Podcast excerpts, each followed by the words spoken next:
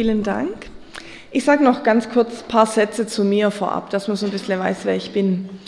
Ähm, also Jasmin Laritz, das haben Sie jetzt schon gehört. Ich wohne in Blaufelden, nicht in Schwäbisch Hall, aber das äh, haben wir auch nicht vorher abgesprochen, aber ich arbeite in Schwäbisch Hall ähm, an der Evangelischen Fachschule für Sozialpädagogik und da bin ich Dozentin unter anderem für Religionspädagogik, aber auch für ganz viele pädagogische Fächer, was es halt so alles gibt. Rechtliche Grundlagen, darum ist ja auch gleich so ein Paragraph drauf. Ähm, also, ähm, und vielleicht hat, hat der eine oder die andere schon mal meinen Namen gehört. Ich habe früher im evangelischen Jugendwerk gearbeitet in Schwäbisch Hall und ähm, war da auch ein paar wenige Male in Großaltorf im Jugendkreis und habe da gemeinsam mit den Jugendlichen was gemacht. Ja, und jetzt freue ich mich drauf, dass ich mit Ihnen den Gottesdienst feiern kann und ja, habe mir das Thema ausgesucht, wie Sie es ähm, hinter mir sehen können. Jesus ist Freiheit.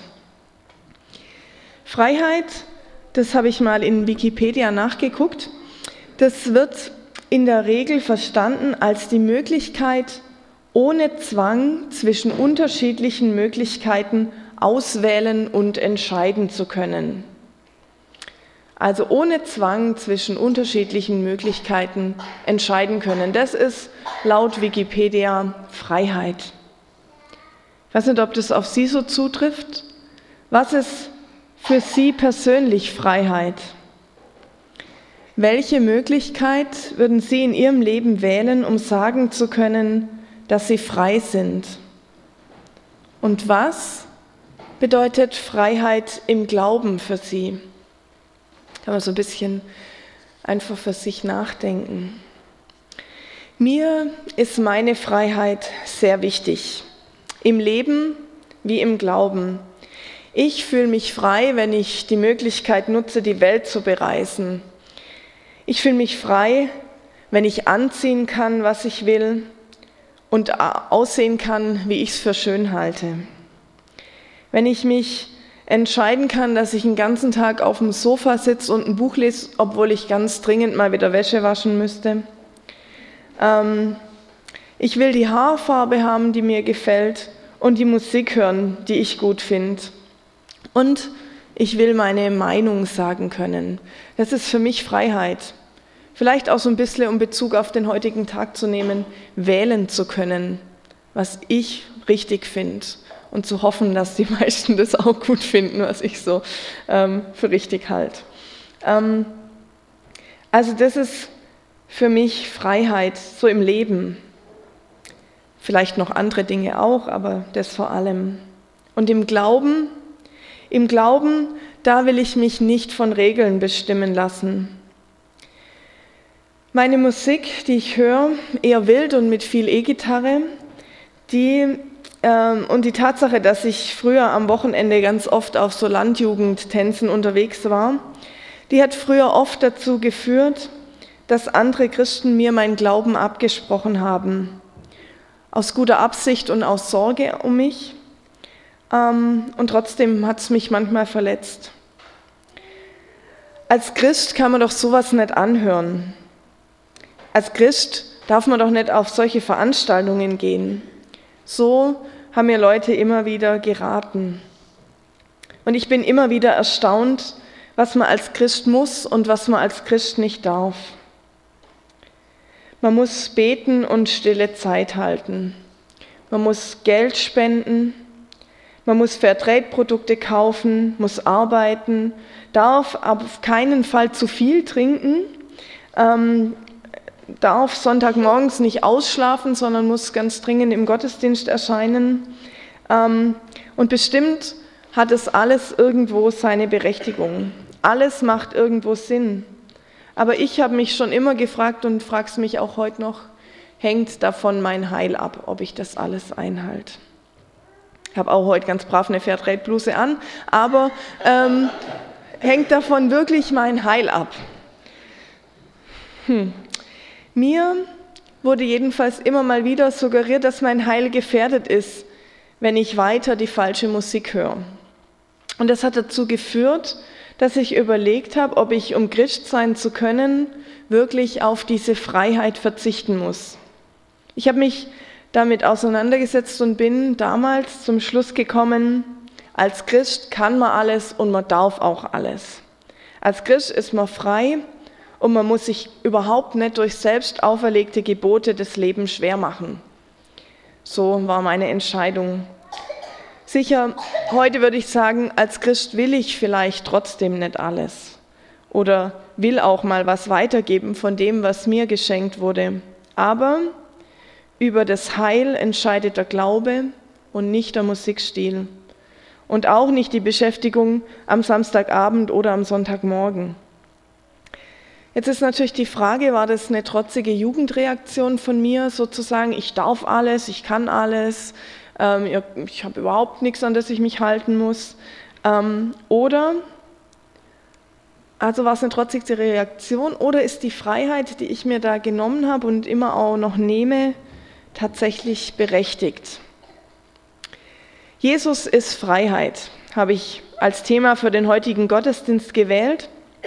Aber jetzt ist doch die Frage, wie viel Freiheit schenkt uns Jesus tatsächlich und wo wird die Freiheit, die uns Jesus schenkt, dann doch mit Regeln beschränkt. Im Bild hinter mir sehen Sie schon, dass die Freiheit in irgendeinem Zusammenhang auch mit Gesetzen steht, vielleicht mit Geboten. Und das führt mich zum heutigen Predigtext. Und da lese ich Ihnen jetzt Galater 5, Vers 1 bis 6 vor. Nee? Habe ich die richtige Taste? Oh nee, ich muss wahrscheinlich. Jetzt? Juhu. Okay. also, ähm, Sie können mitlesen und ich lese es vor. Zur Freiheit hat uns Christus befreit. So steht nun fest und lasst euch nicht wieder das Joch der Knechtschaft auflegen. Siehe ich, Paulus, sage euch, wenn ihr euch beschneiden lasst, so wird euch Christus nichts nützen. Ich bezeuge abermals einem jeden, der sich beschneiden lässt, dass er das ganze Gesetz zu tun schuldig ist. Ihr habt Christus verloren, die ihr durch das Gesetz gerecht werden wollt, und seid aus der Gnade gefallen. Denn wir warten im Geist durch den Glauben auf die Gerechtigkeit, auf die man hoffen muss. Denn in Christus Jesus gilt weder Beschneidung noch Unbeschnittensein. Gilt weder Beschneidung noch Unbeschnittensein etwas, sondern der Glaube, der durch die Liebe tätig ist. Soweit der Predigtext, den ich ausgewählt habe. Im ersten Moment klingt so, ähm, als wäre ich mit meinem trotzigen Beharren auf meine Freiheit ganz richtig gelegen. Aber der letzte Vers, der lässt mich dann doch überlegen, ob da nicht doch irgendwo ein Haken ist. Ganz so schnell und voreilig will ich also noch keine Antwort geben, sondern ich will noch mal genau hinschauen an den Zusammenhang, in dem Paulus das geschrieben hat. Paulus hat im Galaterbrief in den Kapiteln 1 bis 4 zuerst das Apostelamt beschrieben und dann seine Rechtfertigungslehre verteidigt. Die kennen Sie vielleicht auch aus dem Römerbrief. Ähm, allein aus Glaube werden wir gerecht, die Rechtfertigungslehre. Ähm, also die hat er da ganz gut nochmal beschrieben und vor den Galatern auch verteidigt. Und ähm, Paulus wendet sich jetzt dann im Predigtext dem Leben in der christlichen Freiheit zu. Paulus schildert das christliche Leben als ein Leben frei vom Gesetz, aber doch bestimmt durch die Liebe. Und um das noch so ein bisschen genauer anzuschauen, möchte ich jetzt die einzelnen Verse unter die Lupe nehmen und ein bisschen dem nachspüren, was Paulus damit sagen wollte. Ja. Vers 1. Zur Freiheit hat uns Christus befreit, so steht nun fest und lasst euch nicht wieder das Joch der Knechtschaft auferlegen. Also in dem Vers werden jetzt nochmal das, was ähm, in Kapitel 4 zur Rechtfertigung und so gesagt wurde und zum Gegensatz zwischen Knechtschaft und Freiheit wird jetzt hier nochmal zusammengefasst. Und er dient auch, dieser Vers, als Einleitung ins fünfte Kapitel. Paulus macht deutlich, dass Jesus der große Befreier war, der die, Christ, die Christen so aus der Knechtschaft auch befreit hat, aus der Knechtschaft des Gesetzes. Ähm, er fordert die Galater auf, diese Freiheit beizubehalten. Er fordert ähm, sie auf, nach ihrer Erlösung aus der Knechtschaft des Heidentums, die Galater waren Heidenchristen, ähm, sich nicht unter die Knechtschaft des Gesetzes von Mose ähm, unterdrücken zu lassen. Das Gesetz Moses, damit meint Paulus unter anderem die zehn Gebote. Aber zu dem Gesetz gehört noch viel, viel mehr. Im Laufe der Jahre hatten sich noch weitere Gebote und Verbote angesammelt und die Schriftgelehrten zur Zeit Jesu, die gingen von 613 Verboten und Geboten, 613 Einzelvorschriften aus. Das muss man sich mal vorstellen, 613 Dinge, die zu tun und zu lassen sind. Mir ähm, scheint es unmöglich, so, so viele Vorschriften irgendwie umzusetzen, aber ähm, damals gehörte das dazu. 365 dieser Vorschriften waren Verbote und 248 Gebote.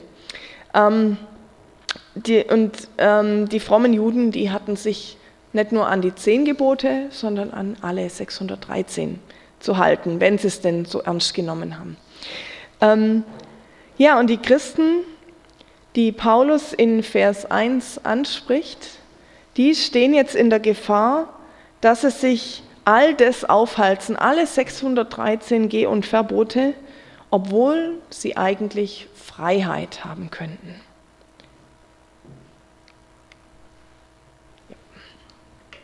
Der zweite Vers.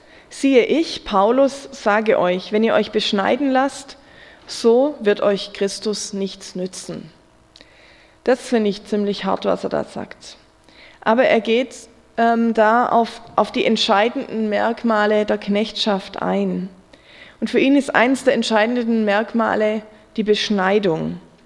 Und ähm, sagt jetzt, oder gibt eigentlich den Galatern, die sich extra beschneiden lassen, es waren vorher keine Juden und darum kommt die Beschneidung jetzt hinterher, ähm, denen gibt er echt einen starken Verweis. Er sagt, wenn sie sich beschneiden lassen und damit versuchen, ähm, durch Werke Gerechtigkeit zu erlangen, dann wird ihnen das nichts nützen. Also hier geht es nicht darum, ist beschnitten sein ein Problem oder nicht. Ähm, das, da, Paulus war selber Jude und war selber beschnitten, das ist nicht das Problem. Aber sich damit den Himmel erkaufen zu wollen, das ist tatsächlich ein Problem für ihn. Ähm, Paulus hat außerdem ähm, Timotheus ähm, beschneiden lassen, ein Mitarbeiter, der Heidenchrist war, ähm, damit er damit er unter den Juden missionieren konnte. Also er war nicht so prinzipiell gegen Beschneidung, aber die, die Frage ist, warum lasse ich mich beschneiden? Lasse ich mich beschneiden, weil ich denke, ich muss das als Christ. Ich muss diese Regel der Beschneidung einhalten. Und damit hat Paulus tatsächlich ein Problem. Jeder, der sich aus dem Grund beschneiden lässt, weil er denkt, das muss man so machen als Christ, der für, fügt dem Glauben sozusagen Werke hinzu und beweist damit, dass er eigentlich den rettenden Glaube an Jesus, ähm, das Vertrauen auf Jesus gar nicht besitzt. Wer was tun muss, um sich gerettet zu fühlen, der vertraut nicht auf Jesus.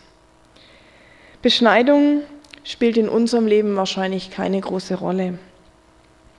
Aber überlegen wir vielleicht mal kritisch, mit was wir uns das Heil erarbeiten wollen.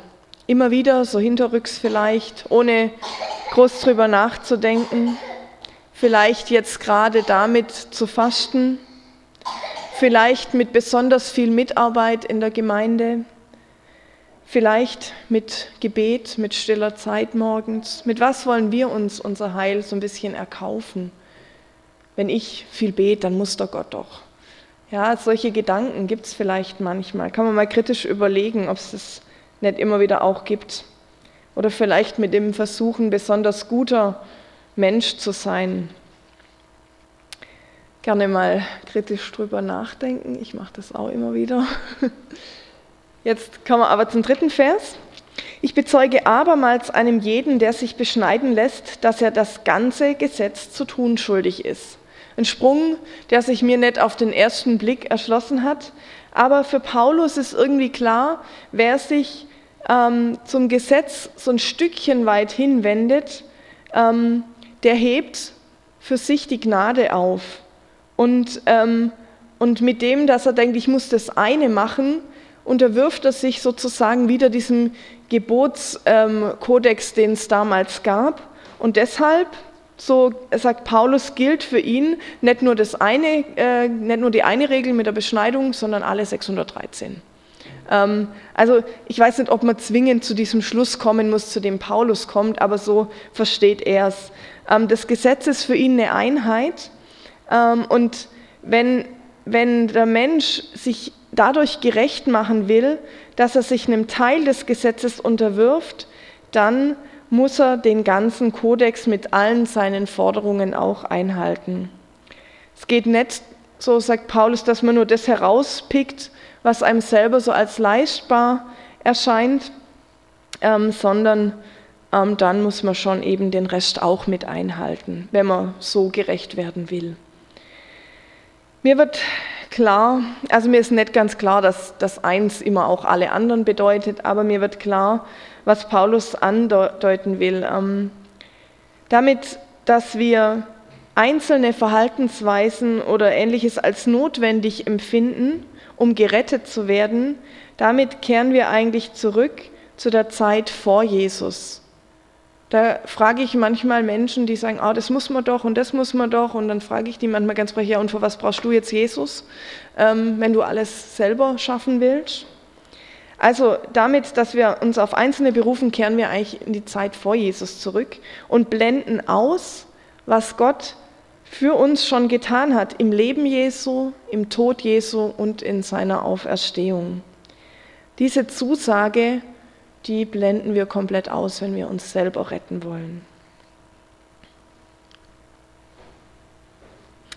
Vers 4. Ihr habt Christus verloren, die ihr durch das Gesetz gerecht werden wollt und seid aus der Gnade gefallen. Also jetzt wird es richtig scharf, jetzt äh, muss Paulus mal äh, den Galatern da seine Meinung richtig deutlich vor Augen führen. Ähm, also für ihn hat die Annahme, dass ähm, die Beschneidung ein, so ein religiöser Verdienst ist, da habe ich mir was verdient bei Gott, ähm, dass das weitere logische Folgen hat, ähm, die sich die Galater auch vor Augen führen müssen.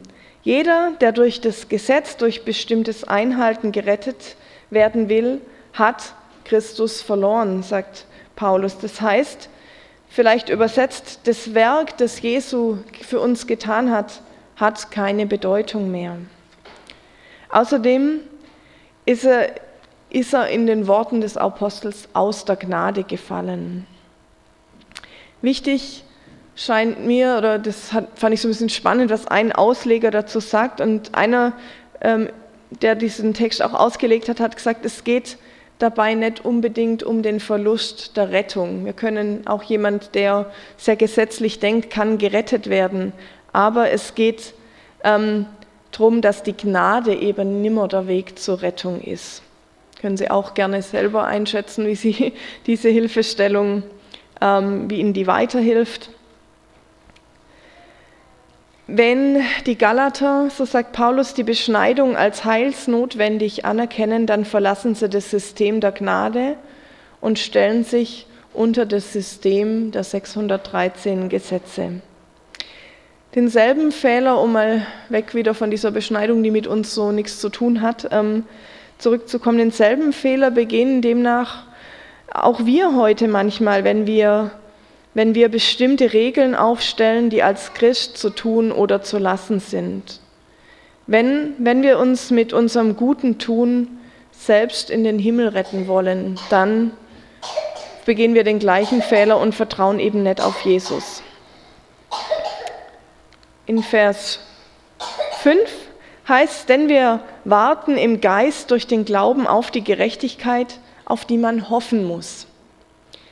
Im Gegensatz zu dem, was jetzt gerade so auch als negativ beschrieben war, ähm, warten die echten Gläubigen, so vielleicht kann man vielleicht Paulus übersetzen, durch den Glauben und eben nicht durch Werke sehnsüchtig auf die Vollendung ihrer Rettung.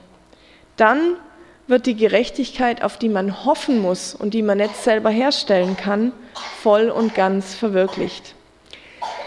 Martin Luther wäre wahrscheinlich stolz gewesen, denn hier kommen seine reformatorischen Grundsätze zum Tragen. Das Heil erlangt man nach Paulus allein durch die Gnade Gottes und allein durch den Glauben. Das ist, wofür Martin Luther wirklich gekämpft hat. Aber jetzt folgt der Vers, bei dem ich vorher unsicher geworden bin, der das bisher Gesagte wieder so ein bisschen auch ins Schwanken bringt. Der Vers 6. Denn in Christus Jesus gilt weder Beschneidung noch Unbeschnittensein etwas, sondern der Glaube, der durch die Liebe tätig ist. Hier kommt jetzt doch das Tun mit rein. Liebe tun, was auch immer das genau ist. Paulus macht deutlich, für die, die in Jesus Christus in der wahren Rettung leben, ist weder Beschneidung noch Unbeschnittensein von Bedeutung, weder was Gutes tun oder was Gutes nicht tun von Bedeutung. Was zählt, ist allein der Glaube, der aber jetzt durch diese Liebe tätig wird. Obwohl die Rettung nicht durch Werke geschieht, äußert sich wahrer Glaube, echter Glaube, also ganz selbstverständlich in der Liebe, im Tätigsein, vielleicht in der Zuwendung zu anderen. Der Galaterbrief, der gilt so als große Urkunde Magna Carta christlicher Freiheit. Die Glaubenden sind vom Tun der Werke des Gesetzes zum Glauben befreit der in der Liebe wirksam ist. Jetzt fassen wir nochmal geschwind zwischendurch zusammen. Wer sich beschneiden lässt, muss laut Paulus das ganze Gesetz halten und zeigt damit, dass er sich nicht auf Gottes Gnade verlässt, sondern auf sich selbst. Worauf es im, in Jesus, in Christus ankommt, ist allein der Glaube, der auf Gottes Treue baut und der voll voll Zuversicht auf die endgültige Rechtfertigung hofft. Solcher Glaube aber ist nicht untätig, sondern der wirkt, der wirkt sich aus in der Liebe. Jetzt ist die Frage, bedeutet das in der Liebe tätig dann nicht doch, dass irgendwie Werke gefordert sind, dass wir doch was machen müssen, dass das, was ich jetzt gerade lang und breit erklärt habe, doch nicht so ganz stimmt? Ich würde natürlich gern mit Nein antworten und sagen, dass es sich hier eher um eine Freiheit handelt, die den Nächsten sieht, die den Nächsten im Blick hat. Missverstandene Freiheit ohne jegliche Begrenzung und ohne Rücksicht auf die anderen, die kann auch schnell ausarten, die kann andere unterdrücken, die kann ein Zusammenleben unmöglich machen. Es kann mit Freiheit also nicht unbedingt gemeint sein, dass ich mein Ego-Trip irgendwie auslebe, sondern die hat da ihre Grenzen, wo ich die Freiheit anderer beschneide. Freiheit hat immer ein Wovon und ein Wofür oder ein Wozu. Freiheit wovon, Freiheit wozu. Im biblischen Sinn ist Freiheit immer von Gott her. Gottes Heilstat Jesu Heilstat befreit uns Menschen von der Sünde zur Gerechtigkeit und vom Tod zum ewigen Leben. Sie ist also nicht nur Freiheit im Sinne von Egoismus, sondern durchaus eine Freiheit, die den Nächsten im Blick hat, die den Nächsten sieht. Und Sie erinnert mich an ein Zitat von Martin Luther aus der Schrift von der Freiheit eines Christenmenschen. Das haben Sie vielleicht oder wahrscheinlich auch schon mal gehört. Genau. Ein Christenmensch ist ein freier Herr über alle Dinge und niemand untertan. Ein Christenmensch ist ein dienstbarer Knecht aller Dinge und jedermann untertan. Ein totaler Widerspruch, äh, wenn man es so aufs erste Mal liest. Luther der große Kämpfer für Gnade und Freiheit. Im ersten Satz äh, das, was wir von ihm kennen, und dann im zweiten, aber wir sind Knechte und jedermann untertan. Ähm, als ich das zum ersten Mal gelesen habe, da hat sich schon einiges auch wieder in mir gewehrt mit meinem Freiheitsdrang. Ähm, aber ich habe dann die Schrift ganz durchgelesen und dann erklärt das zum Glück auch schön. Ähm, also klingt jetzt wieder nach einem großen Widerspruch.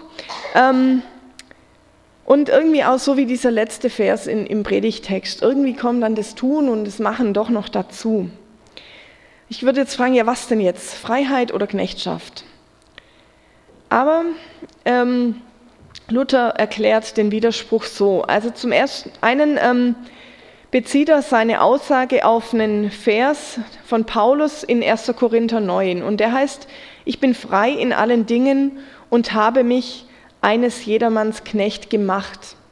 Das heißt, ähm, die Freiheit ist mir zugesprochen und ich entscheide selber, dass ich mich zum Diener vielleicht oder zum Knecht von anderen mache. Das ist eine freie Wahl dann in diesem Falle. Und ähm, Luther führt dann weiter aus, dass keine äußeren Dinge Christen fromm und frei machen können. Er sagt, es hilft der Seele nicht, wenn der Leib heilige Kleider anlegt. Also Fairtrade-Produkte machen mich nicht ähm, irgendwie dazu oder bestimmen nicht, ob ich in den Himmel komme. Und es hilft auch nichts, ob ich leiblich bete, sagt er. Also ob ich halt ein Gebet spreche, ohne das vielleicht auch tatsächlich ernst zu meinen. Es hilft nichts, zu fasten oder gute Werke zu tun. Solche Dinge können auch Menschen tun, die überhaupt gar nicht glauben. Also die Werke, das gute Tun, das, ähm, das macht es nicht aus. Der Glaube rechtfertigt Christen und darüber hinaus bedürfen sie nichts, um gerecht oder fromm zu sein. Also Luther ähm, hat es gern mit dem Frommsein auch noch, das ist jetzt nicht so in meinem Sprachgebrauch, aber äh, ich wollte es jetzt einfach trotzdem so wiedergeben. Ja, also er bleibt dabei. Gerecht macht der Glaube und sonst nichts. Und doch tun sie und tun ich, tue ich auch immer wieder gute Werke. Ja, sogar ich, obwohl, ich, obwohl mir meine Freiheit so wichtig ist. Aber wir tun diese guten Werke nicht, weil wir es müssen oder irgendeinen Vorteil daraus hätten, sondern freiwillig. Aus Liebe vielleicht, aus Zuwendung zum anderen, weil wir es gerne möchten. Luther schreibt weiter, gute, fromme Werke machen nimmermehr einen guten, frommen Mann, sondern ein guter, frommer Mann macht gute Werke. Also mit diesen Wortspielereien hat das schon, aber es ist klar, ähm, irgendwie wirkt sich der Glaube aus. Der, die Auswirkung des Glaubens, Glaubens sind die Werke. Und der Glaube macht mich gerecht und bewirkt, dass ich vielleicht noch was Gutes tun will. Aber das allein was Gutes tun, da falle ich, wie Paulus sagt, dann doch aus der Gnade. Der Glaube benötigt also keine Werke, um gerettet zu werden, aber er bewirkt sie. Und so ist der Zusammenhang, den auch Luther sieht. Luther erklärt es dann noch an unterschiedlichen Beispielen. Eins ist, ähm, von, ein Beispiel von den Früchten und vom Baum. Die Früchte tragen nicht den Baum, sondern der Baum trägt die Frucht. Ja? Also nicht am Apfel hängt irgendwie der Baum dran, sondern andersrum. Der, der Apfel erwächst aus dem Apfelbaum. Und so äh, finde ich das ein ganz schönes Beispiel dafür, aus dem Glaube erwachsen ähm, die die guten Taten vielleicht. Und wie es bei Bäumen und bei Früchten ist, bei manchen hängt es ganz voll und alle sind ein bisschen neidisch und denken, ach Mensch, der hat es ja drauf und der macht ja viel. Und bei anderen ähm, hängen vielleicht in einem Jahr mal nur zwei, drei Äpfel drauf. Aber die sind deswegen nicht schlechter. Auf die wartet man vielleicht gerade, weil man die so ganz besonders gern mag. Also für mich erschließt sich durch das, was ich jetzt ähm, erklärt habe, auch mit Luther nochmal auch dieser Vers 6 in unserem Predigtext, in dem beschrieben wird, dass Glaube durch Liebe tätig ist. Nämlich Glaube bewirkt gute Taten und erfordert nicht das, um, um Heil zu erlangen, sondern er bewirkt Und so ähm, und unterstreicht ähm, Luther auch nochmal mit einem anderen äh, Vers aus 2. Timotheus 3, ähm, das, was er gerade gesagt hat, und sagt, über manche Menschen, die so die Werke in den Vordergrund stellen, sagt er, sie haben einen Schein der Frömmigkeit, aber der Grund ist nicht da. Und da gilt es so ein bisschen aufzupassen, vielleicht, was mache ich, ähm, weil ich es gern machen müsste und wo denke ich, Mensch, das muss ich machen, sonst komme ich nicht in den Himmel. Ja, also da ist vielleicht so der Unterschied. Und damit macht er deutlich, Glaube allein führt zum Heil. Und wenn Werke ohne das nötige Vertrauen auf Jesus getan werden oder mit dem Ziel, sich damit in den Himmel zu arbeiten, dann sind wir auf dem Holzweg. Also mit dieser Auslegung durch Martin Luther wird mir unser Predigtext, vor allem aber der letzte Vers dieses Textes klar. Paulus ermahnt seine Gemeinde, sie sollen das Wesentliche des Glaubens nicht vergessen, passiert manchmal. In allem Tun, in allem, was man so an der Gemeinde an Jobs hat und an Aufgaben hat, vergisst man manchmal so ein bisschen, um was es eigentlich geht. Das Wesentliche nicht vergessen.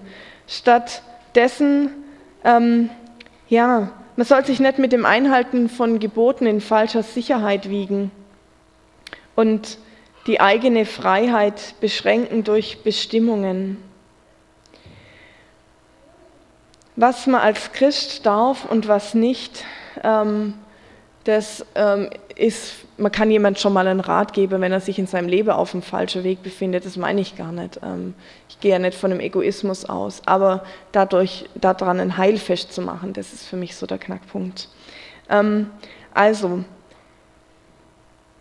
was Gott ähm, in Jesu Leben, in seinem Tod und in seiner Auferstehung gezeigt hat, das ist, dass wir gerechtfertigt sind, von ihm gerechtfertigt werden und dass er uns den Glauben gibt als Geschenk ohne Gegenleistung. Und dieses Glaubensgeschenk, das darf sich in uns dann gerne auswirken, darf gerne Früchte tragen, dagegen spricht nichts. Davon hängt aber nicht unser Heil ab. Und für mich bedeutet das so ein bisschen, ja, ich hatte recht, auch schon äh, als ich so rebellisch als Jugendliche war. Ähm, diese Entdeckung, dass Jesus mich durch seinen Tod und seine Auferstehung befreit hat und dass ich als Christin gar nichts muss, sondern mich einfach auf Jesus verlassen kann. Diese Entdeckung, die hat sich für mich auch noch an vielen anderen Stellen in der Bibel und selbst im Alten Testament ähm, wieder gezeigt. Und die hat mich wirklich befreit, auch vor diesem, vor diesem Glaube ab, abgesprochen bekommen, das mir immer wieder begegnet ist und heute auch noch manchmal begegnet. Ich kann für mich sagen, Jesus ist Freiheit. Denn Gott hat uns in Jesus gezeigt, dass er uns liebt und dass er es ist, der uns gerecht macht. Es ist sein Geschenk und nicht meine Leistung. Mein Musikstil macht mich zu keinem schlechteren Christen und ich brauche mir kein schlechtes Gewissen deswegen einreden zu lassen. Mein Heil ist nicht gefährdet, wenn ich sonntags mal ausschlaf und samstagabends mal unterwegs bin. Aber meine Freiheit hat ihre Grenzen. Mein Heil ist nicht gefährdet, aber ich darf mich trotzdem sehr gerne entscheiden, was Gutes zu tun. Nicht weil ich muss, sondern weil ich will. Weil das sozusagen die Auswirkungen des Glaubens sind. Wir sind frei. Auch so frei, dass wir uns für die zurückhalten können, die vielleicht durch unsere Freiheit sich so ein bisschen eingeschränkt fühlen. Wir sind so frei, dass wir im Blick auf unsere Mitchristen auch Dinge tun und lassen können.